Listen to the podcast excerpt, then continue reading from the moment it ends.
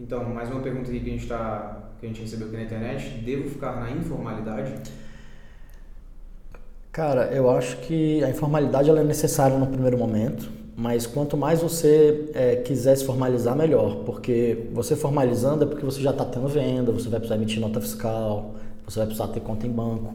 Então, assim, a informalidade ainda no momento ainda só da ideia, quando você está logo no início, quando você quer testar algumas coisas e tal, aí eu sugiro fazer umas vendas é, sem estar sem tá formalizado com o CNPJ.